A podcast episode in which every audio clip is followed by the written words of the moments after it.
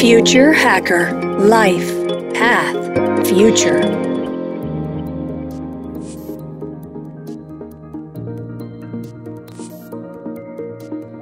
Olá pessoal, bem-vindo ao Future Hacker. Meu nome é André Chaves e hoje vamos entrevistar o Marcelo Pivovar. Ele é Chief Technology e Business Transformation da Oracle, executivo né, de, de, tecnologia da informação, de TI, experiente na função de arquitetura corporativa. Ele tem como grande foco estar nessa intersecção entre tecnologia, comportamento e o mindset, inspirado, inspirando, perdão, pessoas a serem agentes de transformação capazes de enfrentar os problemas desse mundo extremamente volátil, frenético e complexo. Bem-vindo, Marcelo, ao Future Hacker. Olá, André, tudo bem? Muito obrigado. Aí, uma bela introdução. Estou muito feliz de estar aqui, sou ouvinte assíduo do podcast. É uma vontade minha de estar aqui contribuindo de alguma forma e estou aqui hoje. Muito obrigado mesmo pelo convite. Prazer é nosso, cara. Prazer é nosso.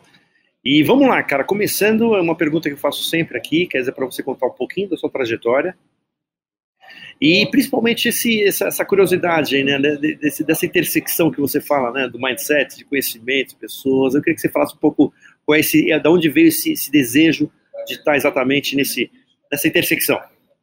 Uhum. Legal, vamos lá, deixa eu tentar resumir aqui uma história longa numa história curta. Bom, meu nome é Marcelo Povar, né, mas profissionalmente todo mundo me chama de Pivo, fica à vontade, André, como você queira chamar. É, sou nascido no interior do estado de São Paulo, numa cidade chamada Itapeva, né, mas sou mais paulistano que itapevense, né, estou aqui já há muito tempo. É, meu background é, sempre foi em tecnologia, né, ali desde a minha faculdade, depois eu fiz uma pós-graduação em gerenciamento de projetos, mas sempre voltado em tecnologia. Estou no mercado de, de, tecnologia já há mais de 20 anos, né, no, minha, minha última experiência atual, né, eu estou dentro da Oracle, né, trabalhando agora como head de inovação e, transformação em tecnologia.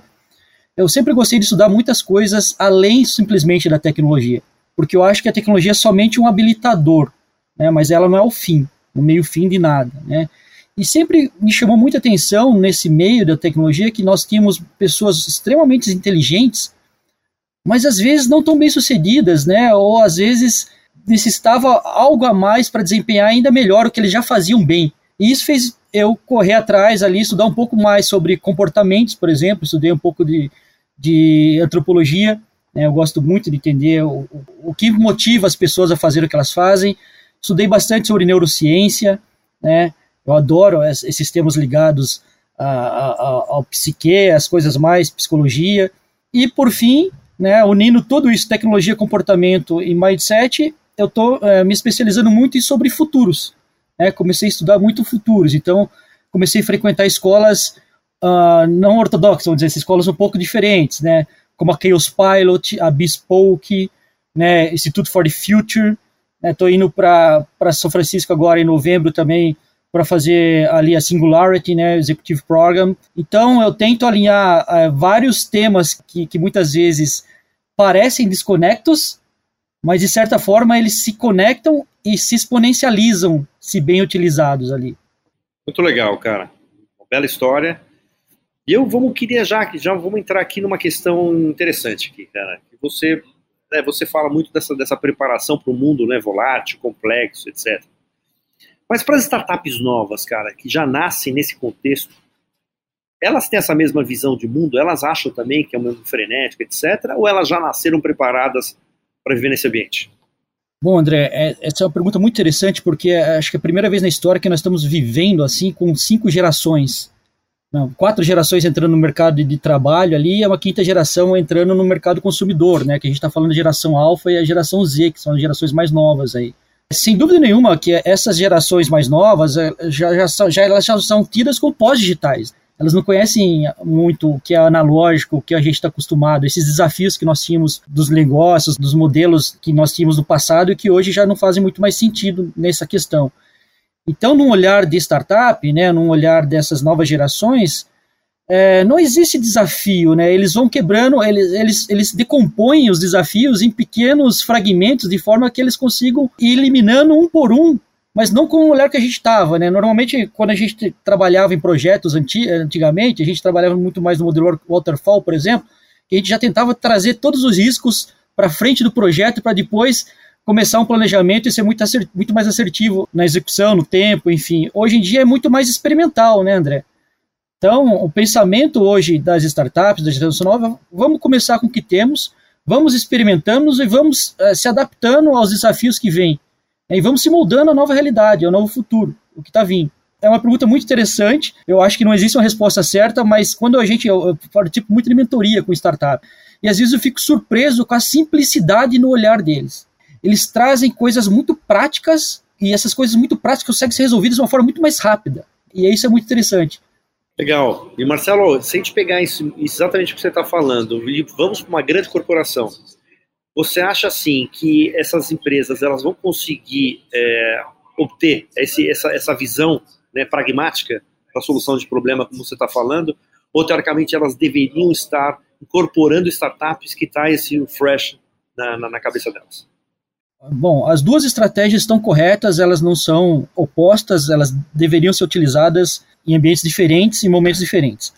Eu trabalho, trabalho na Oracle, uma empresa centenas de milhares de, de funcionários, e eu costumo falar, né, o nosso pensamento da Oracle, por exemplo, é que a gente é uma startup de 45 anos de idade. Todo ano temos que nos reinventar. Né? Todo ano vem novos concorrentes, novas tecnologias, novos formatos de negócio novos formatos de consumo. Né? Se a gente para para pensar, antes a gente tinha a questão de, de comprar licenças, hoje a gente está com consumo de, de serviços. As empresas grandes, elas têm e elas se adequam, né? Claro que dentro de um, de um time frame que às vezes não, não, não é tão rápido como uma startup, mas você consegue mudar isso colocando pequenos squads dentro da empresa, identificando pequenos produtos, serviços, pessoas inquietas que têm essa mentalidade ágil criando esse ambiente propício para agilidade. E do outro ponto mais estratégico que você falou, de trazer startups, sim, isso é muito, é muito utilizado. Né? A gente vê muito bancos, né, principalmente financeiras, bastante varejistas também, que têm grandes legados, grandes histórias, são empresas já de décadas, que incorporam agilidade trazendo para dentro né, do, do seu portfólio de serviços startups. Isso tem muito a ver também, a Singularity fala muito isso, né? De você não tentar incorporar empresas novas colocando ela dentro do seu core business. Porque senão seu core business vai sufocar essas empresas que são ágeis. Então deixa elas serem empresas satélites ao entorno seu. Eles até brincam, né? Deixa essas empresas tentarem te obsoletar. Porque às vezes você compra startups que têm sinergia com seu negócio e ela pode, de certa forma, obsoletar partes do, daquilo que você vendia, daquilo do que você prestava como serviço. Isso é uma competição saudável quando está dentro da mesma empresa. Acelera muito a inovação, a transformação, o go-to-market. Perfeito, cara. Eu acredito muito também nesse movimento, cara. Um movimento que eu acho que é cada vez mais crescente, né? De, de você criar grandes células ali de, de, de, startups, exatamente o que você falou, cara. Que startups que tentam obsoletar o seu, o seu negócio e aí ela vai se reinventando, vai se reciclando. Vamos lá, eu queria falar um pouco de, de outro tema que você falou que você é entusiasta, que é o cenário de futuro, né? temos isso em comum, porque eu também sou apaixonado pelo, pelo futuro ali, como é que estamos hackeando diariamente aqui o futuro. Mas assim, é, você tem muito cenário que é construído por grandes corporações de tecnologia. Né? Então, vou falar sobre, sei lá, você tem a, as, as, grandes big techs aí, né, falando sobre grandes cenários. Mas até que ponto, cara, essa é uma, uma questão, assim, isso é uma real tendência, que é uma coisa legítima, ou ela, teoricamente, ela obedece a, aos seus interesses comerciais, porque, sei lá, se eu falo, falo, que o futuro é cloud, é uma empresa de cloud. Se eu falo que o futuro é blockchain, é uma empresa que está se apropriando disso. Como é que eu consigo separar o joio do trigo? Tem uma frase de, de, da Jean Dator, né, que é da Universidade da Havaí, que eu gosto muito. Ela fala assim: não existe um único futuro lá fora a ser previsto. Existem muitos futuros alternativos a serem antecipados e pré-experimentados até certo ponto. Quando a gente está falando de, de, das big techs, né, as empresas grandes, claro que são empresas elas conseguem fazer o que chama de mega trends. Tudo que elas tentam experimentar no mercado vira, de certa forma, algo grande. Isso faz parte delas, mas cada um, cada empresa dessa, ela está tentando criar um futuro, tentando antecipar algo que para ela faça sentido. A gente sempre vai desenhar cenários que nos favoreçam. E depois a gente pode falar um pouco sobre isso lá na frente, mas essa é a grande a pegadinha que muitas corporações cometem, né? Somente cenários benéficos a ela, quando a gente faz a extrapolação de cenários. Porém, como a gente está falando de startup, existem milhares, milhões de pequenas startups que estão também criando pequenos futuros, que não são megatrends, mas que são sinais. E esses sinais, elas podem, às vezes, impactar uma pequena região, um pequeno bairro, que é uma cidade, um estado, e isso vai crescendo, porque hoje toda a tecnologia que não fez foi conectar. Então, qualquer tendência ou qualquer pequeno sinal hoje ecoa rápido dentro do ecossistema mundial. Então, sim, hoje eu com o celular, é, qualquer pessoa que tem acesso à tecnologia, e hoje a tecnologia está democratizada, pode ser sim um, um potencial criador de futuros. Porque está em sua mão, junto com a comunidade, com o ecossistema que ele está inserido, também testar hipóteses, novos produtos, novos serviços, novas formas de, de consumo ali naquele pequeno universo. Os futuros, né, quando a gente faz cenários futuros, tem muito a ver com comportamento né, socioeconômico, é, demográfico da região. Então, eu acho, sim, as big techs têm uma vantagem enorme sobre qualquer outro tipo de indústria, muitas vezes, mas o micro, né, as pequenas também têm muita chance, porque elas estão ali, de certa forma, influenciando pequenos grupos de pessoas. Perfeito, vários futuros, muito bom. Vamos lá, Marcelo, é, vamos falar um pouco da, da, sobre a popularização do tema, né, da inteligência artificial, né? Assim, que fase que nós estamos aí, né? Assim, acho que é uma pergunta que eu sempre quis fazer, eu sei que muita gente se fala, muito assim, mas que equivalida à qualidade dos algoritmos? Todos uh, os algoritmos que nós criamos hoje, né, inteligência artificial, deep learning, machine learning, enfim, uh, sistemas que são utilizados, são muito especialistas ainda, né, André? Então a gente está numa fase de inteligência artificial extremamente especialista, que chama de Arrow, né? Elas são focadas. A inteligência artificial que decola um avião não é a mesma que dirige um carro, né? Não é a mesma que pilota um carro de Fórmula 1, não é a mesma que nos ajuda a definir qual o melhor caminho no Waze, enfim. Então elas são muito focadas. O que se especula-se, né, que no futuro próximo essas inteligências elas estejam, de certa forma, treinando uma às outras, né? Elas estejam começando a ficar mais generalistas, muito mais próxima das nossas capacidades intelectuais do ser humano, que é, cara, consigo fazer uma coisa, mas eu também sei fazer outra coisa.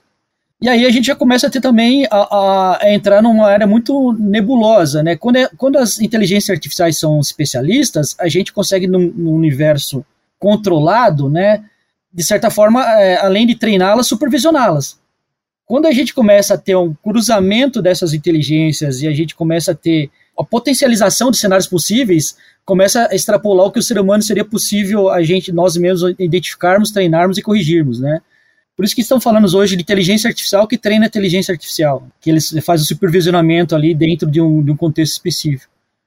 Mas é muito interessante, né? No, nos, nos, eventos que eu falo, assim, eu costumo brincar, né? Eu faço até no, um desenho de uma escadaria que é escadaria da inteligência humana. Começa lá atrás, lá embaixo com os insetos, e vai até lá em cima, é, onde tem o ser humano, e depois eu coloco até o Darwin, né, o, o, o Einstein. Né, o Einstein está acima do ser humano normal, inteligência. Quando eu coloco é, essa escadaria perante uma inteligência artificial, cara, é só, só uns 5 degraus só. Nós estamos muito distantes, né, é, é muito impossível que o ser humano chegue ao, ao que será possível uma inteligência artificial poder fazer no futuro. É muito bom, cara. Inclusive, eu vou, eu vou te então fazer uma, uma provocação aqui das escadinhas um pouco mais para frente. Quando é que você acredita que vou ouvir a inteligência artificial original? A inteligência artificial original, a criativa, aquela que não é cópia de padrões, que ela não, não copia padrões, que teoricamente ela sim é de uma forma que ela não, não está baseada em contexto de legado de passado. A gente já tem vários exemplos, né? Temos inteligências artificiais que compõem músicas, temos inteligências artificiais que fazem pinturas, temos inteligências artificiais que escrevem livros. Até no Brasil aqui tem um, uma, uma empresa que ela fez um livro e o prefácio do livro, ou a inteligência artificial leu o livro e ela fez o prefácio do livro. Olha que interessante. Então a gente já tem vários casos de inteligência artificial é, indo um pouco além somente da cognitiva, né, mas indo para um lado mais espacial, emocional, artístico e outras coisas mais que o ser humano é capaz de fazer. Não, perfeito. E se a gente for numa operação dessa, né, você tem entrevistas póstumas, né, a pessoa que já morreu e que ela pode dar uma entrevista em cima, de, né, de, interessantíssimo. E não sei se você viu, teve uma cidade do Oriente Médio também que criou uma inteligência artificial e deu a cidadania para a inteligência artificial. Criaram um ciborgue com a inteligência artificial e ela recebeu uma cidadania da cidade local. Então ela é um cidadão, a inteligência artificial é um cidadão oficial da cidade. Olha que interessante. Muito bom, cara. Pessoal, a gente vai, a gente vai finalizar esse primeiro bloco aqui. O segundo, a gente vai entrar em alguns outros temas. ESG também vai, vai entrar um pouco de cloud, a parte de internet das coisas, etc. Pessoal, papo ótimo aqui com Marcelo da Aula. Até logo mais. Future Hacker Life Path Future